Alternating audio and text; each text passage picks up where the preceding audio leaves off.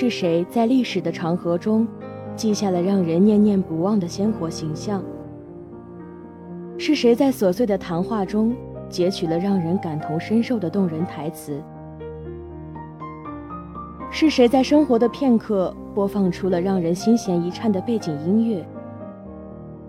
是谁在光影的思索中展示了让人回味无穷的生活哲学？影音实验室全新板块经典放映厅，每月为你寻觅一部记录时光的经典电影，用一刻钟的时间去品尝记忆的盛宴。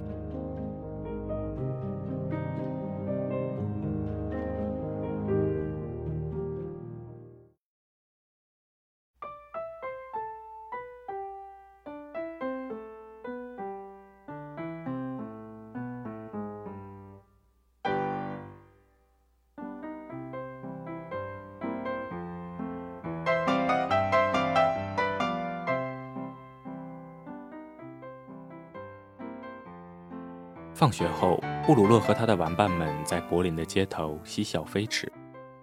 即使在二战期间，生活在柏林的人们依旧优雅地在咖啡馆聊天。精致的餐具一一陈列在豪华的桌子上，而在城市的某些角落里，依旧有无数的犹太人被送上开往集中营的火车。与朋友们道别后，布鲁诺穿过开满花的前庭，回到了宫廷般的家。却看到屋里来来往往，大家在搬着家具。正当他疑惑不解的时候，妈妈告诉他，爸爸晋升了，他们也要搬去一个新的地方。布鲁诺舍不得这里的朋友们，妈妈和姐姐都安慰他说，在那里也能交到新朋友，并向他建议，在今天的晚会上邀请伙伴们来玩，好好的和他们道别。爸爸告诉他，可以把这次搬家当做一次探险，就像他在书中看到的那样。同时，他对布鲁诺说，自己作为一个士兵，人生便不是关乎选择，是关乎责任。希望自己的家人能够支持自己。在送别派对上，酒杯碰撞，音乐迷人，欢笑声阵阵，钢琴声有起有落。大家都纷纷地向布鲁诺一家表达了祝贺之情。即使有对大家的不舍，全家人都对新生活充满了向往。第二天一早，布鲁诺和他的玩伴们做了最后的道别，一家人踏上了新的旅途。在火车上，姐姐做着祷告，布鲁诺穿着条纹睡衣，看着自己的故事书。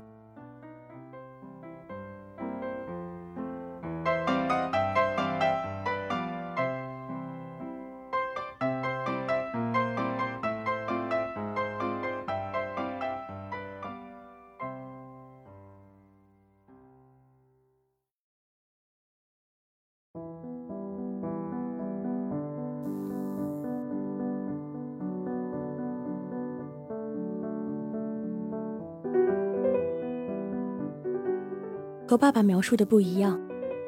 乡里的房子很大，但没有城里的房子明快的色彩，是一栋严肃的灰色建筑。布鲁诺有些失落地走进了自己的卧室。通过百叶窗，他看到了房间对面的农场。第二天，在厨房，他告诉妈妈，房间对面的农场有很多奇怪的小孩和农民。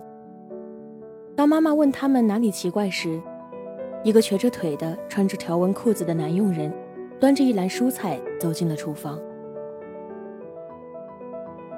当佣人转身走出屋子时，布鲁诺告诉妈妈，他们最奇怪的地方，就像他穿着条纹睡衣。当爸爸和他谈心时，他又向爸爸发出这样的疑问：为什么农场里的人穿着条纹睡衣？爸爸支支吾吾地告诉他：“那些人，他们根本不算是人。而自己的新工作与这个农场有着关系。他所做的一切，都是试图让这个世界变得更加美好。”一旁的妈妈把布鲁诺支开，让他和自己一起去整理厨房。而布鲁诺却执着地问爸爸妈妈：“自己可以和农场的小孩子们一起玩吗？妈妈告诉他，不可以，因为那些孩子和他不一样，并且再一次鼓励他说：“你一定能找到其他的好朋友的。”这个寂寞的乡村，布鲁洛只能一个人在屋子里，自己和自己下棋，或者在床上坐着发着呆。女仆建议他自己出门看看，或许能找到好玩的事情。于是布鲁诺把自己的活动范围延伸到院子里了。一个小门引起了他的注意，他探索到房子的后院里了。正当他准备大干一场冒险活动，妈妈在窗子前看到，急忙让他赶紧回来。被困在屋子里的布鲁诺更加想知道关于条纹的秘密，更想去到那妈妈不让他去的后花园里。而在餐桌上。爸爸告诉他，他马上就有一个家庭教师了。迈出家门，成了一个更加难的事情了。布鲁洛用一个轮胎做了个秋千，以此打发无聊时间。他在院外的大树下荡着秋千，仰头一看，树缝间游离的黑烟缓缓地向天边飘去。砰的一声，布鲁洛摔到了地上。膝盖冒出了很多的血。家里那个穿着条纹睡衣的佣人手法娴熟地给布鲁诺包扎了伤口。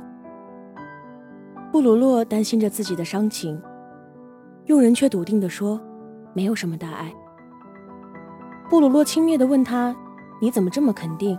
你又不是医生。”他却告诉他，自己就是个医生，在没有来这里之前。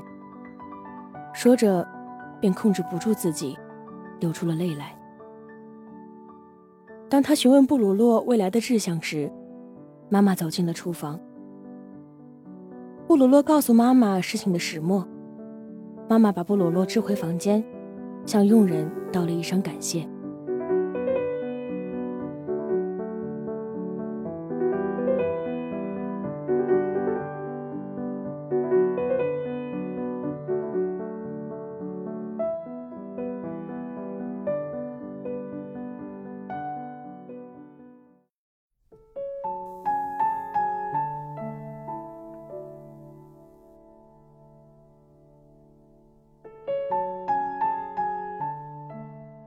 新来的家庭教师问他们姐弟俩对什么比较感兴趣。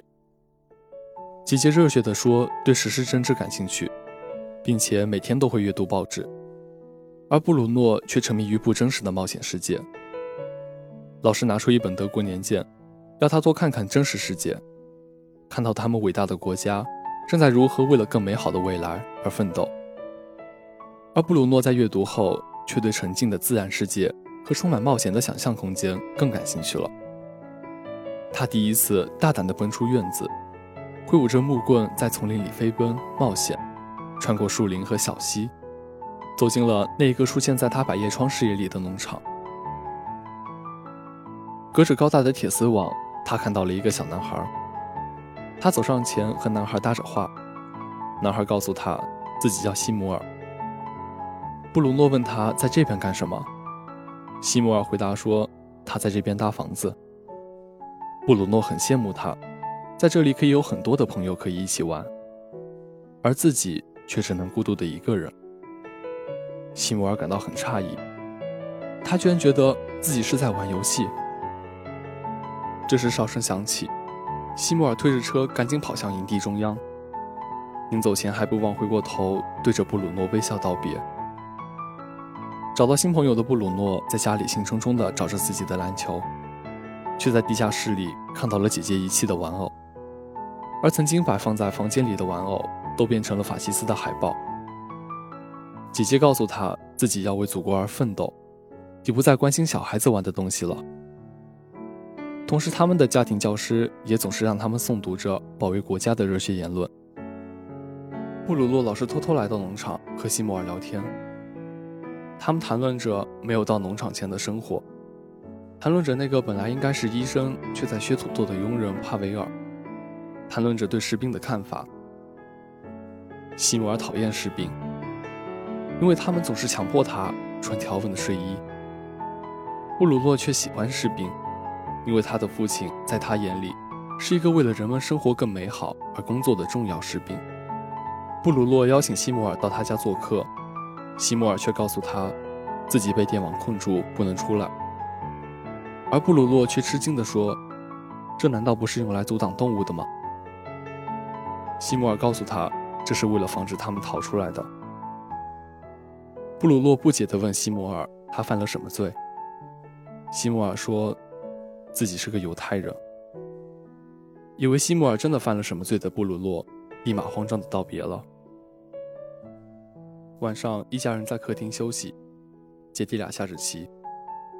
在下棋过程中，妈妈发现姐姐的胜负欲特别强，再加上她平日里的一些过激行为，让她感觉到，那个家庭教师教授的内容，对小孩来说很不妥，而爸爸却告诉他。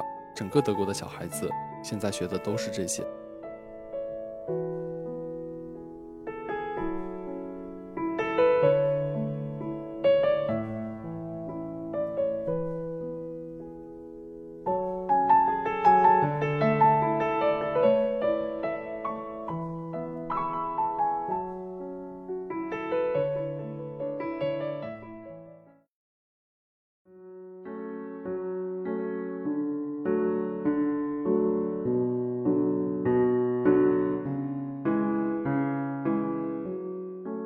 在一次家庭教师课上，老师断言没有一个好的犹太人时，布鲁洛回想起了那个瘦小乐观的男孩对他回头的那一抹微笑。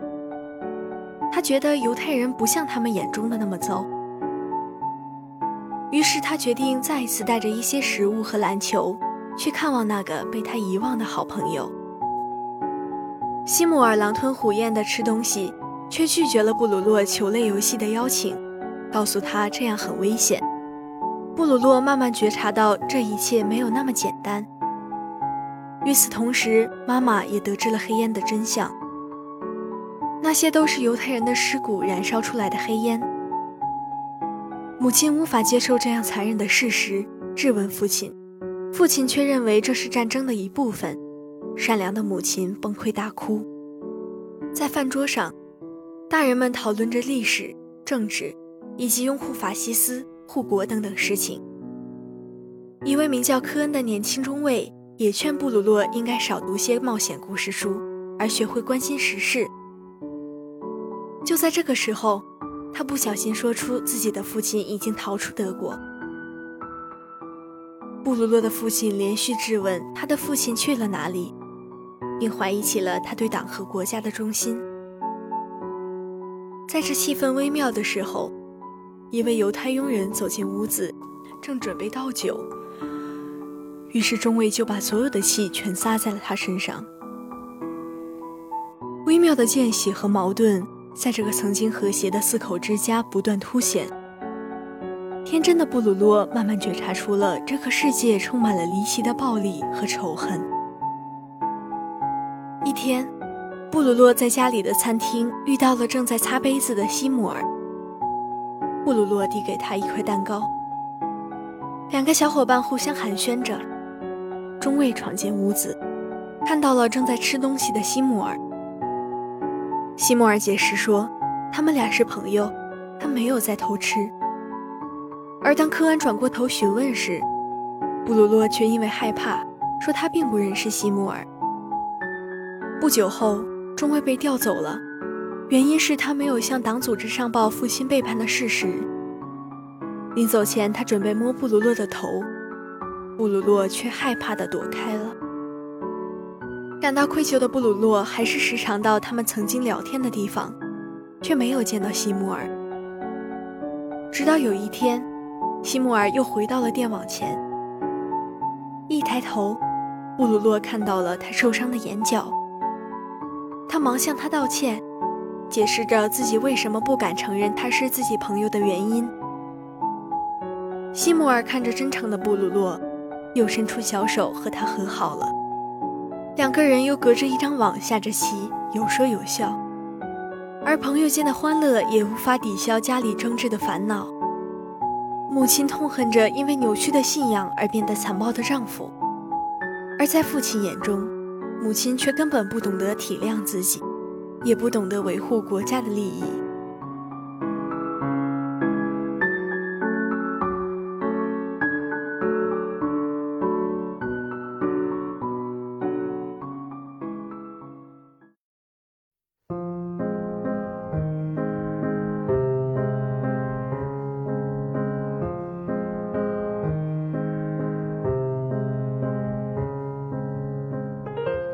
无奈的父亲只能把母亲和两个孩子送到姨妈家，独自一人在这里完成所谓的工作。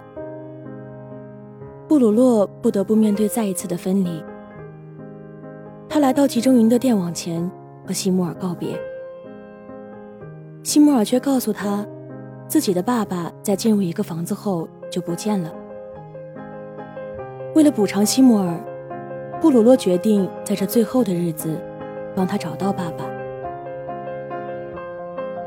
为了消除西摩尔的担忧，他说：“这一定会像一场有趣的历险。”说着，便用木棒在地上挖着坑，准备打造一条通往集中营的通道。可布鲁诺觉得自己长得不像里面的人。西摩尔就打包票的说：“我可以在这里找一套衣服让你换上，再戴一顶帽子。”就和我们一样了。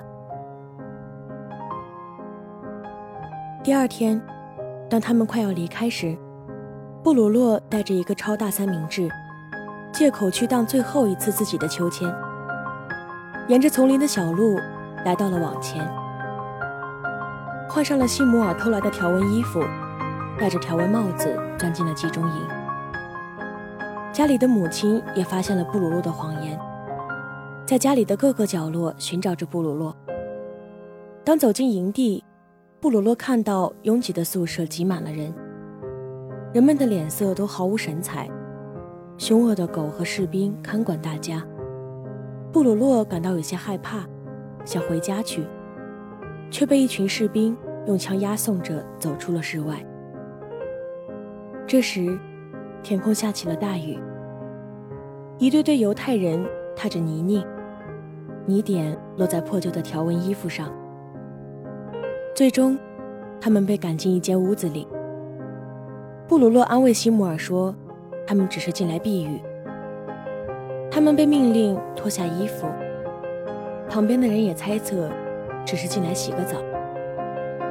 布鲁诺的家人正沿着布鲁诺寻找西姆尔的路线寻找着他。当父亲看到电网旁布鲁诺的衣服时，似乎明白了一切，而房间的门被锁上，戴着防毒面具的士兵从屋顶的小孔撒下毒药。两个小朋友紧张地拉住了手。人们在屋子里咆哮躁动，铁门被敲击着，但不一会儿便寂静了。一股黑烟在营地上空升起，喧闹的雨点声里。是布鲁诺母亲的哭泣。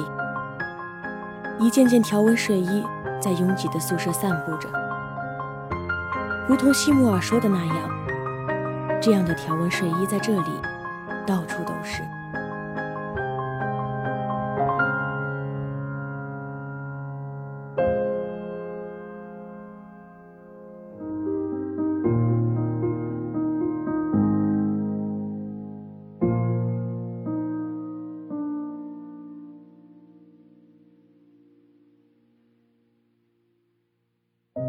穿条纹睡衣的男孩是根据爱尔兰新锐作家约翰·伯恩2006年出版的同名小说改编的剧情电影，由马克·赫曼执导，阿莎·巴特菲尔德、维拉·法梅加和鲁伯特·弗兰德等联袂主演。影片中的布鲁诺是个天真的、喜欢冒险的小男孩，同《美丽人生》的小男孩一样，他也觉得集中营发生的一切都是游戏，都是冒险的一部分。美丽人生的天真，在阳光照耀的那一刻依旧还在，而布鲁诺的天真却在黑烟升腾的那一刻停滞了。在这部电影中，法西斯暴行的镜头很少出现，主人公又是一个养尊处优，在这个非常时期生活富足的小男孩，并没有感官上很刺激、很煽情的地方，却正是这种轻描淡写的刻画与结局形成鲜明对比，让人不禁一颤，久久走不出法西斯暴行的阴霾。身着蓝色条纹睡衣的布鲁诺与身着蓝色条纹工衣的犹太孩子没什么不同，那些被抓进集中营的犹太人也没有不同，他们也曾是社会上的医生、钟表匠，他们也会为自己的家人努力奋斗。而纳粹主义却扭曲着那么多严格自律、爱国勤奋的人们，让他们相信荒谬的人种清理是正确的事情。当恶念的种子发芽，它就会毫无道理地生长，喷射着毒液，伤害着无数无辜的人。在那个畸形的时期，曾经游手好闲的人，曾经悲悯生命的人，都像抓住无趣生活里的稻草一样，因为有了所谓的信仰。因为有了一个替自己思考的大脑，因为暴力和残忍有了高尚的借口，整个法西斯世界陷入了自我感动的高潮。还有多少有道义的人能坚持？还有多少孩子们的天真能保留？一个家庭教师不教授人文知识，却煽动年幼的学生关心政治；不教会他们爱的真谛，却教他们种族歧视。所以那时候，这个国家。善良在出逃，天真在死去。试想一下，如果布鲁诺没有离开柏林，他会不会也和他的姐姐一样，开始抛弃幼稚的故事书，在学校学习着关于纳粹言论的知识，也开始在房间里贴满纳粹的海报，和自己的几个小玩伴嬉笑着辱骂犹太人？恶念真的很容易发酵，再错的事情被人重复多了。你就是会形成固有的观念，就好像病毒一般，它还会感染信任你的人。只有当痛苦发生在自己的身上，那些存在已久的错误观念才能被动摇吧。言辞激烈的中尉在不小心暴露自己有着人道情怀的父亲出逃，被党治一中心处罚时，才能明白自己信仰的纳粹没有人情，而自己不过是暴力机关残暴的执行臂。当布鲁诺的父亲失去自己的儿子时，才意识到自己盲目崇拜的种族清理论是错误的。被毒气草草夺去生命的犹太人们都是人，他们也有着被他们所挂念、所爱的家庭，而自己正在无情地剥取他们鲜活的一生。影片如此克制地表达着悲哀，结尾却让多少观众落泪。天真的布鲁诺与西摩尔。以及那么多无名的在世界上也曾创造美好的犹太人就这样死去了。总是有人会开玩笑地说：“应该把孩子看紧点，别让他乱跑。”在未涉及切骨之痛时，我们中的绝大多数都成不了斗士。布鲁诺的母亲在得知真相时，也只能终日以泪洗面，用争吵来对抗这一切。科恩的父亲也只能逃离德国，避免自己被卷进去作恶。是啊，谁敌得过这狂热的集体主义呢？只希望现在的我们能够牢记这段历史，在每一段旅程，都要保持着对和平的向往和对政治生活的理智。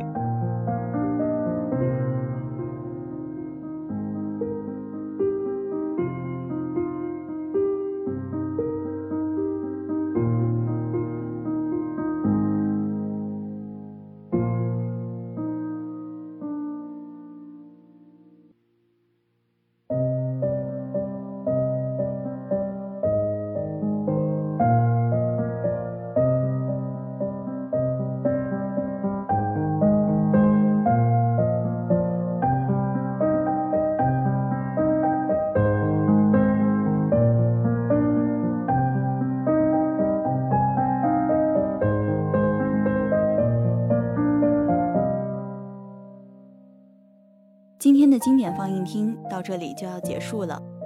播音：小明、迪迪，一碗泡面，哇哇，三川，机务：小点心，采编：鲜美小荔枝。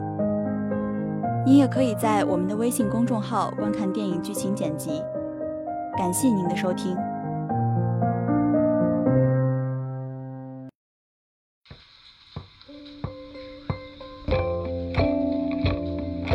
好，我是哇哇，又到了影音资讯的时间了。正在热映的电影有《复仇者联盟三：无限战争》、《战犬瑞克斯》、《巴霍巴利王二：终结》。即将上映的电影有五月十三日《天下父母》，五月十七日《路过未来》，五月十八日《昼颜》、《超时空同居》、《寂静之地》、《荒城记》。演唱会有《欲望公园二点零》，时间是五月十八号晚七点。地点是厦门锅炉咖啡，颅内造反，时间是五月十八号晚八点半，地点是厦门 Mushroom。模糊爱，时间是五月十九号晚九点半，地点是毛 Life House。话剧和音乐剧有。开心麻花羞羞的铁拳，时间是五月十八号晚八点，地点是厦门嘉庚剧院。越话剧燕叫长空。时间是五月十八日晚七点半，地点是厦门歌剧院。以上就是本期影音资讯的全部内容，我们下期同一时间再见。